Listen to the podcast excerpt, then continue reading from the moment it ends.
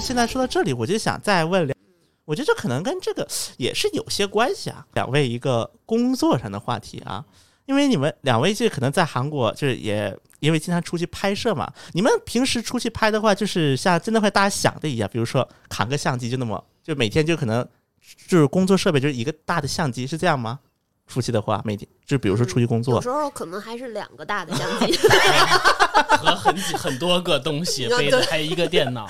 对但是有的很很比较简单一点儿的，也不会把自己弄，就是稍微轻便一点儿的。对，就是你你得看这这个具体是采干什么去访具体是什么样子。有时候，比方说你只带一个机身，但是你带够镜头，你换也来得及，那我就只带一个。所以就是很就是有的时候很希望，嗯，对方能提前告诉大概场子是个什么样的情况。对，我觉得这个我是特别羡慕你们的一个点，至少你们有人分担，我是没人分担。我们单位是，对对对，这是我们单位的一个，哎，反正就是当时反正就是我呢，可能就是最多就带一个，比如说幺八幺三五，可能撑死了。这这很方便那样。但是可能对于可能对于你们来讲，可能很多时候要带很多大镜头，是吧？那个看，比如说大的拍比如说体育啊才会用对体育特别大的，我也不会扛那个炮采访去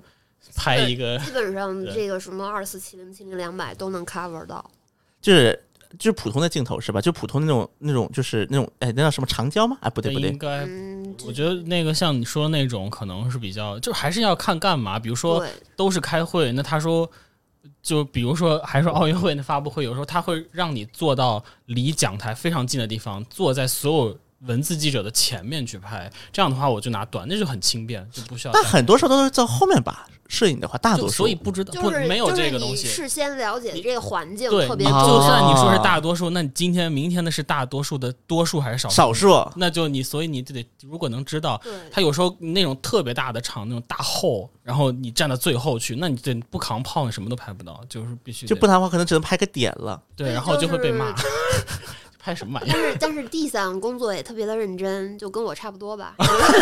还是略逊于你。就是我觉得我们俩应该是属于那种就是会有备无患的那种，就有时候其实你会多带嘛，对吧？我也会多带。我是希望他能告诉我，我就不多带；我是，不想多带，但就是不得其实就不多带。有时候会有一些累赘，是，嗯，有时候还作说，我想哎来一个技能，创来一个作远，哎，哎，创作 欲这个，换一下呀。对，我觉得这才是一个媒体人该有的样子。而且我试过那个，又就是又同时拍视频、文字什么，就你就很很难累，而且弄完了都都时间上你也来不及，你写完这个又得弄那个，完了又得弄那个。对，因为就是精力，精力就是主要是人吧。我就觉得他就是如果换咱们比喻成那个 CPU 中央处理器，它几核几核嘛？我觉得人最多是两核、三核最多了，再多事干不了了，处理不了了。我觉得我就是单核哎。比，如说那个 发布会的时候，如果你专心拍，你可能就是你会一直盯着他，比如他抬手你就开始拍，是。你要那个抬手那一下，但是你这个时候你就不会听他说什么，对。我不可能说我一边听他，然后我还一边拍那，完了我还架一个那个，就这样你每一个确实是都不会做到，对，很好。对，因为这人手问题，我觉得。就是对，我觉得可能其实因为很多人啊，其实现在这两年咱们说媒体的时候，很多人都说每一个什么记者也好啊，编辑都会全能化。我觉得这是一种就是没钱了才会，但是我觉得这是就是上级对下级的一种 gaslight，日就那我就跟一个公司，我雇不起这么多员工，我这个人雇对来，我又要让他做财务，又让他做什么什么文案，都一个对，其实我们这真的好好想一想啊，就比如说咱们做那个，因为现在比如说讲究融媒体嘛，融媒体时代之后，比如说让很多记者开始做主播，嗯，开始做主播，但其实我们真的好好想一想，就是比如除就是咱们如果不算王冰冰这一类的话，就总裁的王冰冰，如果不算这一种，就是本来自带一些其他优势。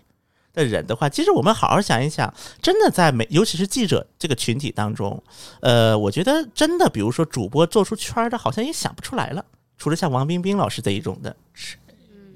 就是啊，这这东西就没准儿啊，这火不火的，人家还是娱乐公司 有一套，我们这种，他他确实是没没没准儿的东西啊，就是我觉得我还能你你要推王冰冰，你就全力的推一个王冰冰，确实一个人干不了太多事儿。嗯，因为现在我以前看过，我前段时间看过一篇文章啊，说各大媒体，就国内各大媒体，它的一个就是就专项记者的量越来越少了。比如像像刚才提的摄影记者啊，包括很多摄像也很多的走外包啊。我觉得这是可能大的趋势，但确实我是感觉啊，我不知道两位，因为毕竟是专门做这个的，不知道感可能感触会比我更深。但我只是感觉说一个人处理不了很多很多的事。这肯定是的，肯定的，就是因为嗯试过就知道，你如果说都想特别好的话，你一定是一个团队。人家说融媒体是你的产品融媒体，不是说你这个生产者，融媒体，不是一种你就跟一个形式上 A 的 P P 一样，你最后它是一个，你展示到这儿是一个这样的界面，那背后是有个很大的团队，不是说哦，我一个有一个人我能把所有都做了还做好，这就不太可能。但你想说，比如说我们确实呃人力资源也好，时间或者什么有一些压力，我们可能这个东西也不是那么的复杂，那我希望这个人去能能 cover 所有，那你稍微质量牺牲一点，然后你可能就是多一点这个减少一些成本，这是我觉得是可以，但是你不能说我要。我的目的是要培养成每个人什么都会，你怎么可能？那你那这干嘛呢？就是肯定是一个团队的东西。对，可能这个我也会一点，那个，但是如果真的到比如说发布会现场，就是因为发布会现场，两位老师肯定也知道突发很多的，其实突发情况特别多，一过去，然后突发情况一多，要又要顾到这又要顾到，确实也顾不过来。对，你就光说我要同时拍照和摄像的话，那你起码是两台机器，那个要对看你还得听着声音，对不对？对对对然后你这儿得一直拍吧，完了对，就是我我有同同事啊，之前也是其他的记者，然后就说曾经尝试过，就比如说你把那个 GoPro 你顶在头上，或者就是别在你衣服前面，然后这个时候你还拍照，但是就是你会发现完全行不通。对，就是你肯定能拍到。比如说我拍完这个东西，我去发一个简单的短视频或者 vlog，对那是够用的。但是你说我要做一个视频的通稿，就这样的画面怎么用呢？就是很难看啊。对，因为确实我觉得，虽然咱们说现在这个年头都是短视频化嘛，就是画面不用特优美，肯定就是也不至于。但是我觉得画面如果太难看，可能就影响观看了。因为尤其是比如说媒体人，他很多做的不是那种娱乐向的东西，他不是说供大家搞笑这些，或者或者是咱举个例子，比如说你放，就是咱们做的东西，很多时候还是要看内容的，就是很多读这些内容的人，就看到这个视频的人，还是会看里面内容，那至少不能影响观感嘛，就不能说，比如说我镜头晃晃悠悠的，啊，是是，就镜头晃晃悠悠，可能我看都头都大了对。可能确实，我觉得是有这么一个点。那么，像比如说两位在那个当地工作的时候，那就是除了像两位是做摄影，那么就是还有文字记者，什么？相当于是，有就相当于是那一般，比如工作站的文字记者和摄影就是一起出去工作，还是会单独出去会多一些？就还是看这是一个什么采访吧。对，我觉得嗯，就是团队合作的时候很多，但是就比如说像摄影单兵作战的，我觉得有时候他可能只需要画面，那我那就我们自己去。而且也看有的，比如说它是一个故事性、通讯类的这种嗯东西，对，你一个人做也行。然后，你比如说，就是比如说这是某人给给我的活儿，然后我再嗯说哦、是一个通讯，然后我还要再去找一个别人搭上，就是人家可能也不太愿意，就看情况。还特别重要的又是比较现场的，肯定还是就是就各有一个专业的人去，这样是最呃完整的一个那个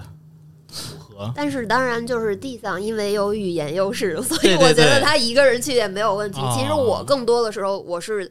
内心啊，会希望有一个懂韩语的同事可以跟着我们那边一起有同。事，也就是会雇一些，比如说呃实习生或者当地的什么帮忙的人去现场，尤其是视，如果你还要做视频的话，一个人是你就不说什么拍照，你单做视频的话，其实基本也是两个人才能做得了，不然你很难又出镜或者又要采访又要扛着机器拍。确实，我觉得这可能是一个难点，就是只要是一心二用，可能也就算了，多用很难。嗯，是一心多用很难，其实难度也挺高的，我觉得。因为其实像比如说我，因为我也了解到很多的那个驻外记者，就是中国的我们国国内媒体的驻外记者，他一个工作站其实也有不少是单兵作战的，其实真的也不少。因为得有各种原因嘛，反正背后可能也有预算的原因，也有可能架构的原因等等等各种各样的原因。我觉得其实单兵作战的话，可能其实比如说能 cover 当当地的一些，就是比如说当地的信息能 catch 到，可能还是没问题的。但是可能跟他们很多人聊，他们就会有一种感受，就是觉得想做好很难，嗯，对，是，是，做出来能做，但是想做得好，那这样就确实会特别的困难。尤其是在海外，如果单兵作战，他照顾的东西很多。因为住国外的应该知道，其实相比于在国内工作，相比于可能在国内的媒体，可能就坐办公室。之前两位可能都坐办公室的时候，平时是现在的状态是，就比如说你可能只需要关关注，比如说这这是图片编辑吗？是属于是属于摄影编辑是吗？对，那可比如可能最多就是，比如说我就可比如说这个图片发还是不发，可能更多是这种发，可能这种工作状态吧，就做的工作比较单一吧，可能应该会。但我真的我不知道两位怎么想啊，我是觉得说做驻外媒体的时候，他要考虑到的东西特别多，就不不是说我只需要我可能拍个照片或者写个稿子写好就行了。我不知道两位对这个是怎么看的？嗯就是做驻外记者的话，其实他，我觉得这几年对我个人能力的提升还是挺有帮助的吧，因为你涉及到很多，呃，需要前期沟通，从前期沟通开始，然后到到现场，然后到比方说事后的一些反馈，就是其实如果你在在国内的话，嗯，很多时候就是你跟中国人沟通和跟外国人沟通，我觉得还 还是我我觉得一方面语言，另外思路也不太一样。对思路，就是一些文化差异都会有。，对嗯，但是流程也不一样。对，日本就是什么都得提前好几好久预约，发个什么。韩国其实也差不多，就是比方说你在韩国很多那种就是严肃的重大嗯题材的采访，日本肯定也一样，就是他会登记你所有相机的所有的型号。包括对对对编编码，从镜头到那个闪光灯，什么都得登记。对然后你安检的时候都会一个一个查，对，他看那个编码是不是一致？对的，对的。没没有吗？就没有是就是我感觉在国内很少会说会登记你相机的这个编编号，编号到这个程度，我觉得没有。我可能就是我可能唯一一次就是，比如说在国内什么时候会查编码呢？就比如说很多海外的记者，他们入境的时候可能会是报关的问题就是通关的时候对，包括我们比如说有时候出国去其他国家采访，因为当地海关因为这大设备嘛。当地海关也需要登记，他要保证你这个东西是那拿回来的，而不是在当地倒卖。对对对，那毕竟价值比较大嘛，一台设备都几万、几十万。嗯就是就是采访，其实我感觉很少会细到这个程度，但是我觉得在韩国经常就是，比方说你申请要去一个采访，他就说就是你设备的这个型号，然后数量，然后它的编号都要发过来。还有一个就是，我不知道我不知道韩国怎么样，日本你问的时候，你必须得就是有它的邮件的流程，必须什么什么天气好或者什么啊，对，韩国也有，您的关照怎么这那的一堆，然后就是来回来回好多。韩国是这样的，如果光发邮件，其实可能就最多是尊称卑称的问题。但是如果里面要附公函，比如说要附一个采访公函，那它就有格式了。比如说节目什么什么那夸单 건， 然后일什么什么一什么什么三什么什么什么什么，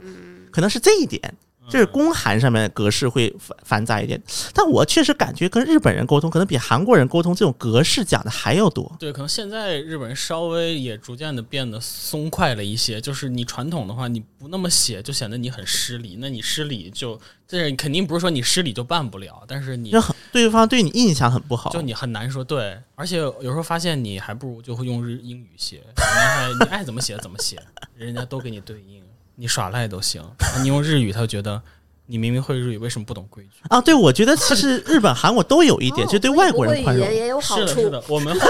后来后来在奥运会的时候就发生过这种情况，你用英语就他就会解，最后就说那就啊，反正我也说不通，就怎么着吧。然后你用日语就反正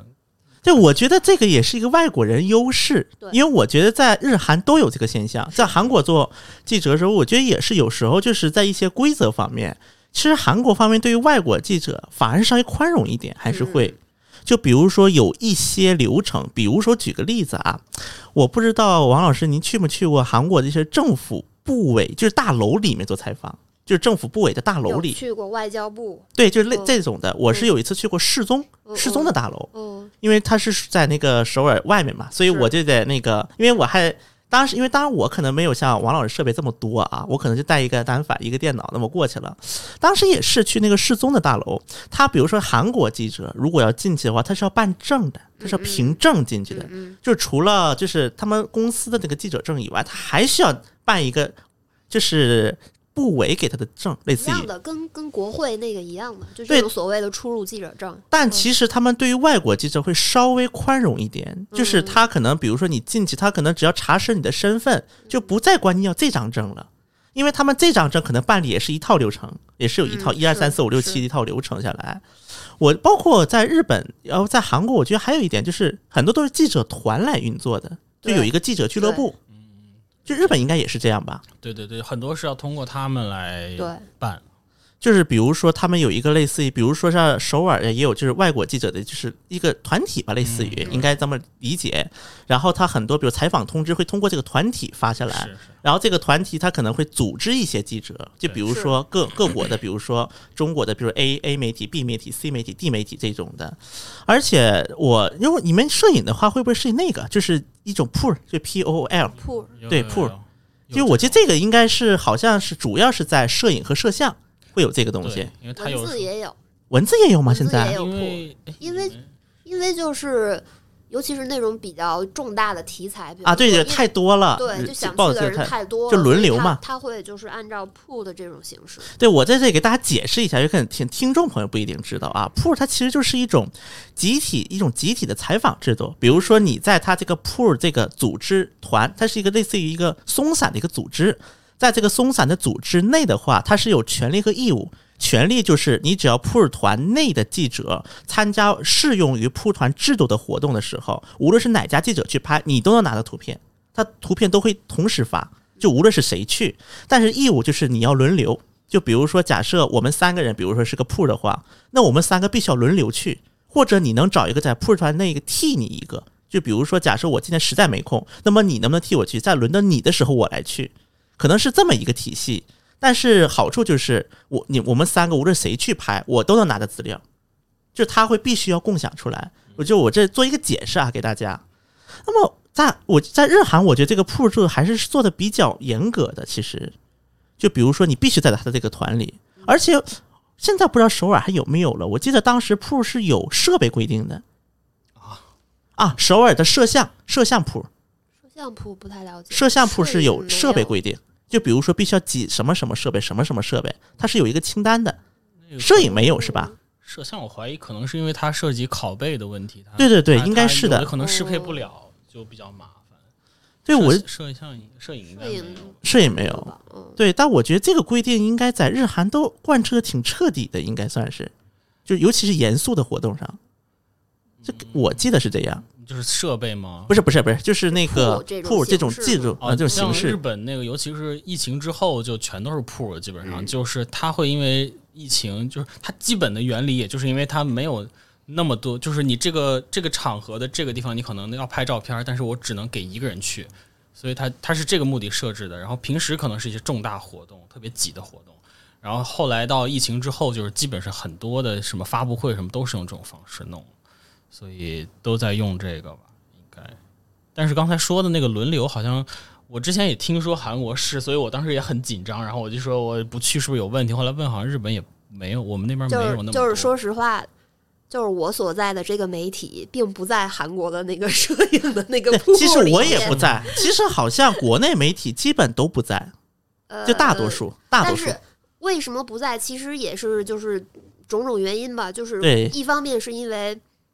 韩国的这个太严了，我觉得。外媒的这个摄影，它相当的抱团儿，对，它太太保守了。就是因为圈子太它小了，这一个圈子，就是这十几二十年就是这一波人。对。这，样的，就是他们也不愿意再接受新的外国的，就因为这是利益问题，而这就涉及到一种嗯，就是从我们自身媒体的角度出发，就是需要承担的铺的义务有很多，对于我们自己所在的组织来说也并不需要，就反而是一种精力上的消耗。对，嗯。就是刚才也提到嘛，可能就是必必须要轮流，比如说今天轮到你必须要去，对，包括因为我也听说在韩国的时候，他们很多就是比如说可能工作十年二十年，可能很多给就是外媒工作的都工作了十年二十年三十年，可能甚至工作了更久，可能他们换也是在圈内换，比如说今天是 A 媒体的，明天变 B 媒体的，后天 C，但还是这波人，大家轮流还是这波人。就是，我不知道日本就是在韩国的这个外媒的摄影这个圈儿里，基本上全是韩国人，是的，是的，没有外国人，就可能可能有一两个，但是百分之九十九都是韩国的人。就圈子很小。外国人嗯就圈子特别保守，它是一个特别保守的这么一个组织，感觉是，就是特别小，应该叫嗯，做就特别小。我觉得韩国它有时候采访的，比如说做采访以后，工作的很大障碍来自这里，因为它很多制度太保守了。就非常保守，就是但而且韩国是这样的，我个人感觉啊，看起来制度很开放，就是从明面上来看，对对，明面上来看你能去很多地方，但是你实际一接触就发现，哎，这里好像有点问题，那里好像有点问题。嗯就它很多可能就来自于，比如说信息可能不是特别透明，在很多时候，就比如说，它韩国一些一些就是相关部门吧，对。他在给我们发材料的时候，他其实也是针对就是韩国国内媒体和国外媒体，它是有区别的。就。特供版，我们叫特供版，就是比方说，他会先给韩国国内媒体发，对，就是过半个小时再给再给外你外媒体发。发。对，嗯，对，因为我是当时我在韩国工作的时候，有一两个部委是把我纳入到韩国记者的管范围来管理的，哦。有一两个部委是，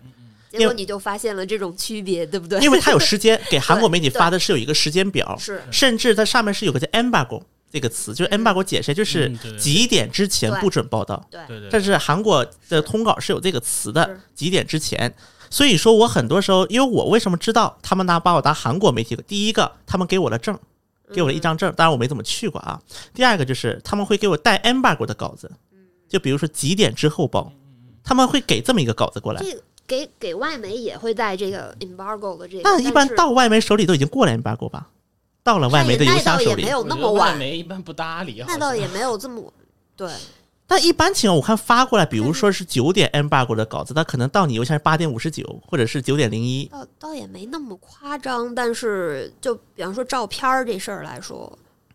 我觉得就是你能很明显的看到，因为比方说韩联社或者纽西斯，嗯，哎，照片发出来了，为什么我的邮箱还没收到？你知道吗？就是就是这种情况会有，所以你就知道哦，所以他给就是国内媒体和外媒，它是有一个时间差，这时间差没有你说的那么的久，但是肯定也是在他 embargo 那个时间之前，但是就是十几二十分钟，我觉得这种是有，它不是同时发的。就日本也有也会有这种情况吗？会会，而且我记得有，但是我不记得是什么了，就是也不记得有没有这么具体例子，但是我记得有，就是很多比如说位置的，或者说只允许什么日本进，嗯导致就是我记得外国的那个组织还有说，就是跟大家征求意见要投诉还是怎么着嗯怎么着，我就记不得是什么了，反正就有过这种情况。而且我觉得有时候也能理解，其实人家那种，比如说日本的共同社，那那人家在那人家自己地盘上的跟这主办的关系和我们这种外媒，人家常年就是我觉得，比如说他他没有收到照片，他可以有渠道去催，他可能立刻就拿到了，对然，后那我们就得等这个正式发布什么之类的。我觉得这应该其实也是在日本也好，在韩国也好，在可能作为一个外媒，或者是作为一个中国媒体、中国记者，可能我觉得这应该算最困难的一个点吧，就工作的时候。我觉得，我觉得这个其实还因，为没有太大的需求，对就除非他，我比较讨厌的是你没有告诉我这个消息，比如说有这个发布会了，但是我们不知道在哪儿，这种比较讨厌。但是你比如说晚一个小时什么，有时候咱也不是特别那么着因为急，就是作为。一个中国的驻外记者，其实你更多关注的是那个，比方说中韩、中日之间的一些。对对对，这种那很多的这种都是比较 local 的，比如说是日本国内的，或者就是韩国国内的。对对对，那你晚了也就晚了，就就是反正中国读者也不是那么 care，都是我非要在九点就要因看到这个就是。真正，比方真正说那个就国内人关心的，我们可能更多的通过的是中国官方，比方说大使馆或者什么这种途径。其实就对中从中方获得信息的渠道会更那个什么，更我觉得应该叫那肯定就是跟中国有关的这种这种题材。对，我觉得跟中国有关的，一般情况下也不会落下中国媒体。一般情况下不，会落下一对个，因为对它有外交渠道，对哎你可以从那边去，嗯，就我们有我们的渠道，对中方有中方的，就是很多也是中方通知的嘛，是我方通知我方媒体。会会有这种情况，就比如说，因为很多中日中韩很肯定是中国和日本、中国、韩国双方共同举办的嘛，是就很少说是韩方自己搞一个活动，或者是日方自己搞一个活动，不没有中方参加，这我觉得很少见，基本都是这种情况。信息本身可能也不太会漏，你哪怕是晚了，你可能日本的电视上你立刻看到了，其实这个文字是不会。但是我们我记得有过那种体育的，谁谁要什么那个日本奥奥什么来的，什么奥组委的谁是，反正是有个人什么要辞职还是干嘛的，然后想要这个照片的时候，这个时候我们需要去现场，但是我们没有收到这个信息。那可能也不是故意不给你，只是你从来都没有跟人家有过这个联系，你不在人家的某个 group 里面。但我觉得这个确实也是，毕竟人员问题，毕竟我们没有那么多的人。第一个，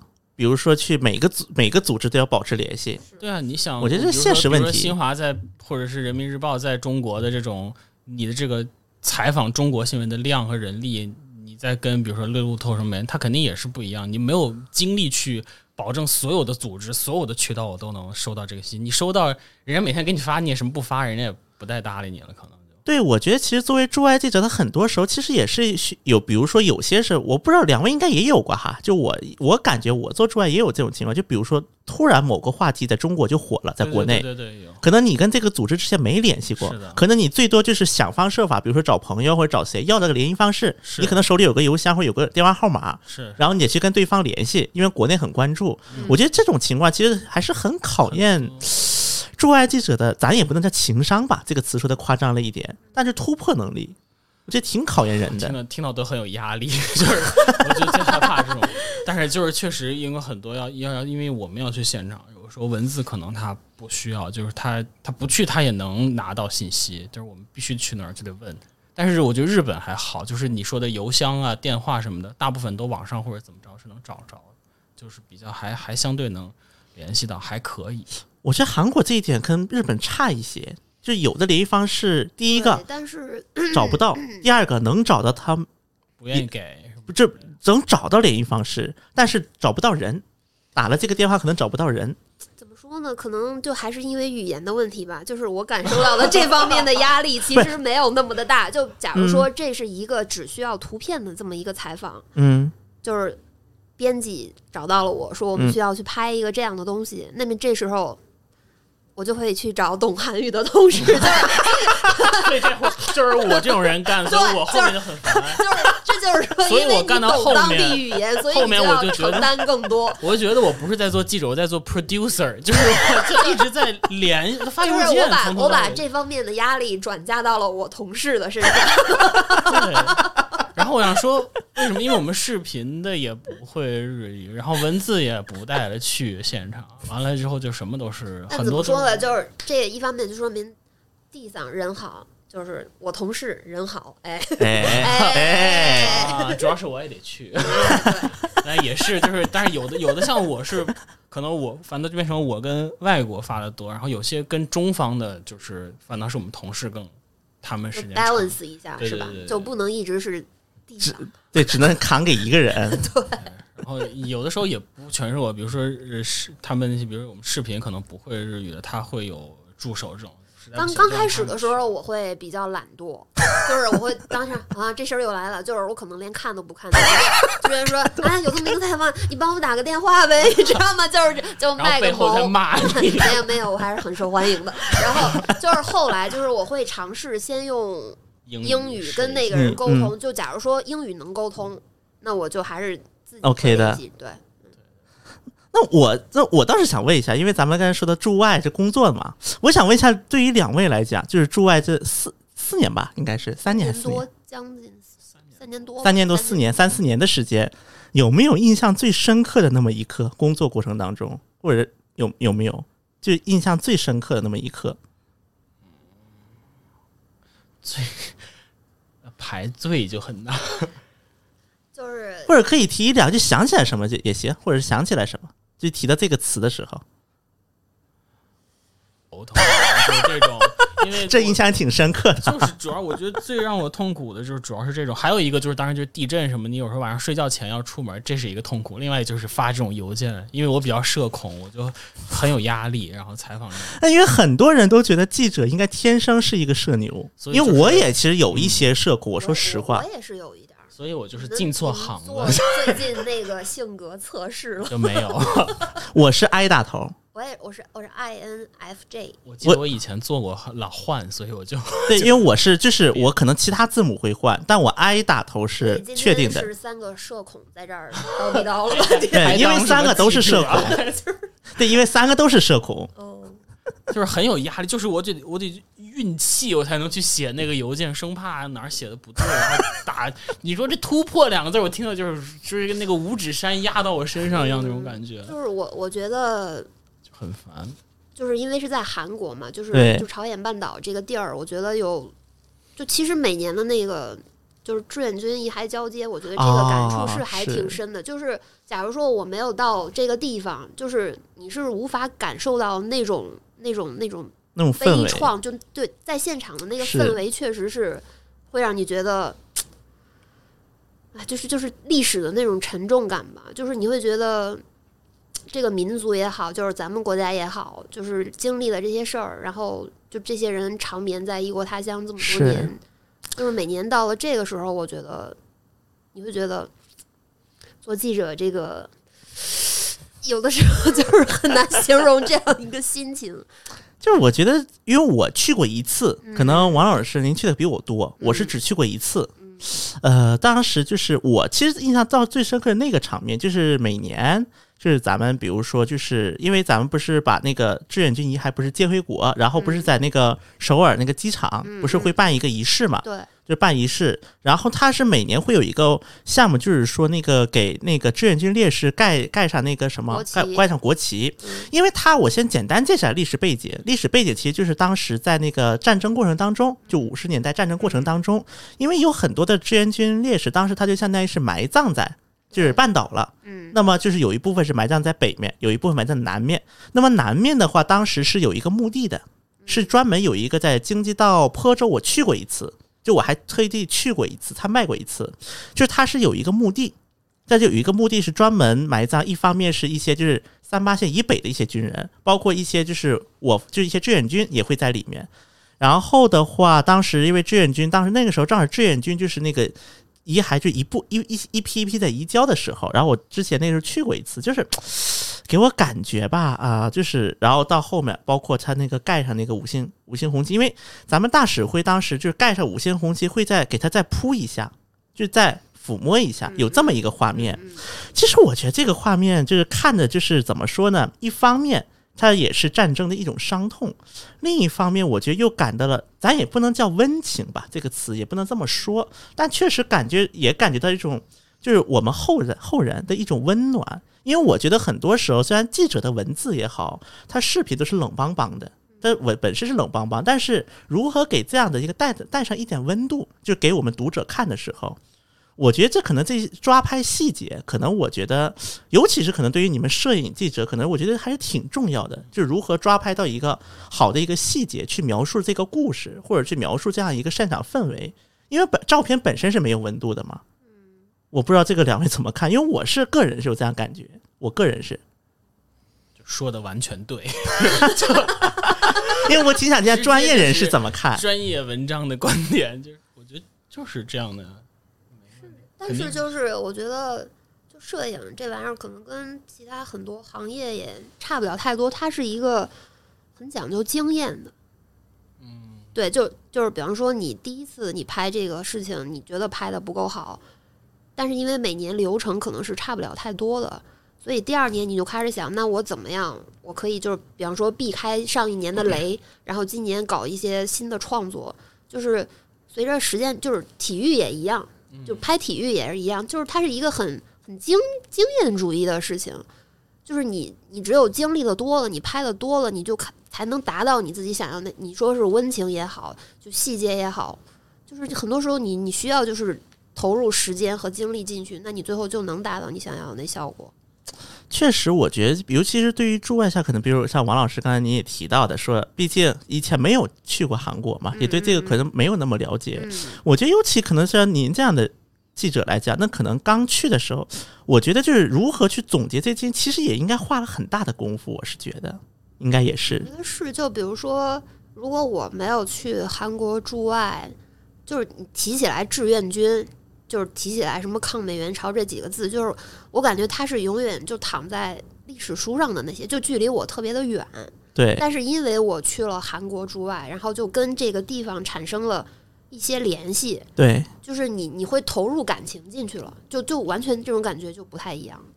对，我嗯。觉得其实整个，我就是包括摄影，包括写文字，就是最记者这行业，其实也是得吃很多的经验的那个是是，经验饭，应该叫做，就是经验不断的积累，到视野不断的扩张的过程当中，你才会对这些有更深刻的了解，更深刻的理解，然后我们才能够，比如说我们在写的时候，就像刚才说的，会避雷，会了解的很多。就我感觉，国内整个媒体行业可能多多少少都是，就是咱也不说年轻人不好啊，但是我就有一种感触，就是，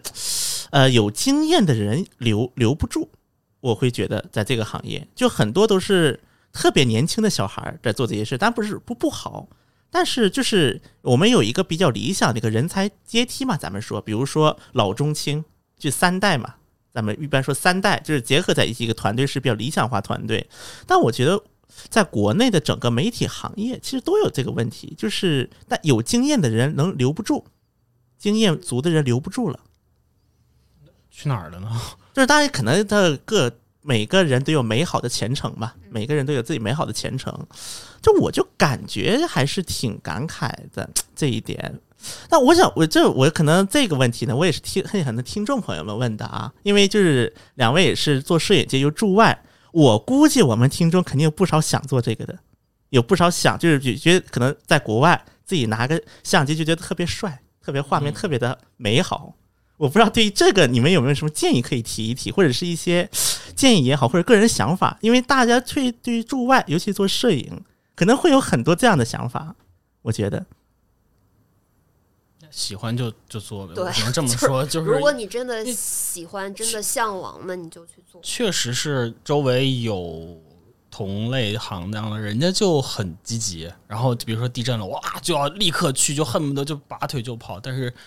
看性格呗，像我就可能是希望稍微不要那么累一点儿，稍微就是做到就是把东西做好，但是我不想就是太那个那那样，就是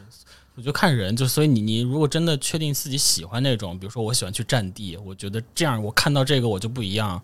然后那那我觉得就就就去做这个是这个比较适合你，但是如果你只是说想耍帅，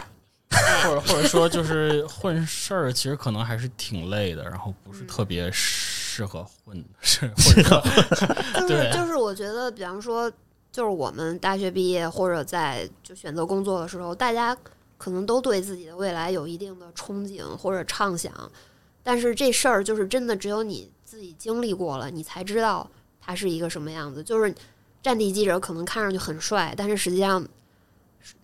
后面是百分之九十九的苦加那百分之一的帅，大致是这种。对，其实我我一直学生也做了一些就做内容这种的，但是就是跟新闻好像还是不太一样。如果你是比较想做，比如杂志，或者说那种嗯就是专题的，或者说采访一个明星，或者说这种感觉的，可能不是特别适合传统的新闻传统新闻是的，是的对，，你是杂志类的，可能就真的是，就是首先你要分得很细，你是是你的这种文章是，比如说你喜欢那种公号很长，然后又很面面俱到，这种的是一类。那你很快短平快的，我就是跑到现场，我就要立刻发什么东西，我就多苦多累，我就要突破，我就要什么爬爬爬什么爬上山，什么泥土什么，我就要发回来，这是另一种就战地类的这种。然后你看哪一种更是你想要发回来的，就或者说你觉得你这个东西发出来被人看到有。如果就是我觉得我这一个我我名字往上一写，然后我就觉得特别开心，就是我有我有这种出名，就是 fame 这种这种这种想法，我觉得可能你会做好，你会有动力去做更多的东西。这两位像我大学毕业的时候，都是想着就是我就要做摄影记者，然后去那个找的工作吗？大学就刚毕业的时候，我想问一下，就是我，我只是说大致的话，我是想进媒体，但嗯。是至于是不是做摄影或者这个，当然后来就是报名的时候报的是摄影相关的部门，嗯嗯嗯，呃，但是其实比方说当时面试的时候，他会说你是想做记者还是想做编辑？问这个，我说想做记者，然后说 我们招的都是编辑。anyway，然后反正就进了之后，就是我觉得任何任何事情还是还是那句话吧，就看你自己有多喜欢。就是你你是一个编辑，你也可以做记者的工作。就是你你喜欢拍，你就可以去拍；你喜欢写，你就可以去写。就是当今这个时代。年轻人还会自己给自己设限吗？我觉得已经没有了吧，哇，这个高度太高了，是 是吧？就是对，确其实是选择会多一点。对，就是我，要不然我周边也有很多就是想进媒体的一些小孩儿，他们其实就是说我这个也想做一做，那个也想做一做，就这种想法的人其实很多，还是那我我那比如说啊，像诸位，比如说像刚才像比如说第三，他你是会日语，就日语掌握的比较好。然后像王老师，虽然可能韩语不是特别的那个熟练，但是就是英语至少还是 OK。就可能这我们说驻外的话，他可能还是需要一一门语言是吧？应该说是，应该这么理解吧？producer 啊，就是我觉得，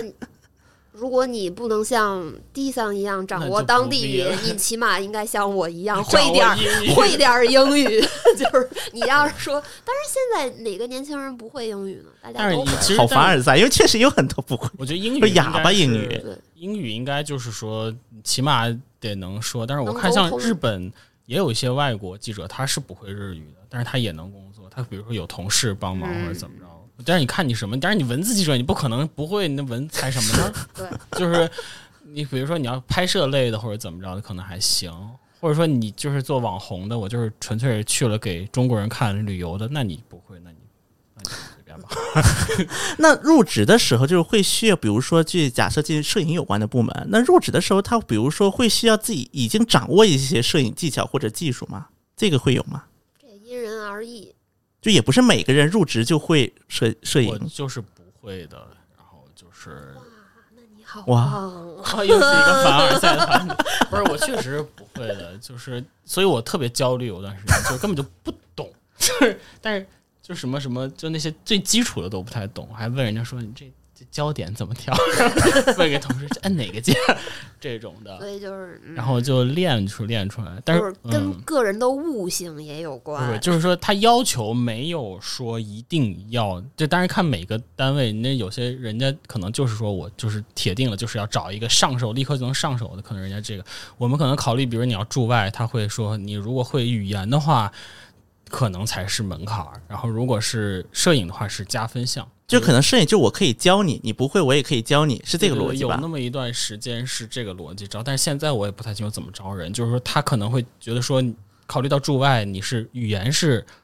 必须是会的，然后加上你会摄影，那你可能是有一点优势；你不会，你可能就是相对那什么点。我我当时虽然不会，但是我会，我当时做一些那种就什么海报啊、排版这种比较多，就是啊，我是设计，嗯，对这种东西是呃比较感兴趣的，然后可能当时在同类的竞争者中，就是他们可能也不会，所以就可能还有点优势。就是无论你怎么样，你总得有点技能，对吧？对我真的觉得，就是听了现在就是感觉啊，做驻外驻外记者，尤其是算两位做摄影记者，其实我觉得这总得有一个长项，总得有那么一个是拿得出手的。就是我听的感触就是，作你作为一个人在这个地 球上，你作为你就你就得有一个拿得出手。你作为人 HR 要招你，你不得 比别人有个对对的，但可能这个就是比较特定的，要不是语言好，要不是就是总，要不就要不是技术好，要不是语言好，我就听起来像是总是要有一个竞争力高。我只能说这样竞争力高一点。但是你比如说你就是人特别好，或者特别长特别得特别好，啊，对啊，对呀、万一人家就是偏想要这样，那谁知道你招人的时候想什么呢？就是对，但是现在这么卷，也不知道什么。对，主要是现在就是太卷了，就是看现在大学生很多毕业那种就是那种就是做过的东西啊，就是一般都是能把一页 A 四纸填满的。我今天看了一个短视频，也是说那个，就什么我这是五百强的实习，什么我这是什么什么我什么什么大赛的冠军，对对对我做过什么什么作品。像我们单位也是，因为我们单位也会进一些实习简历嘛，我当时也看过。哎呦，哇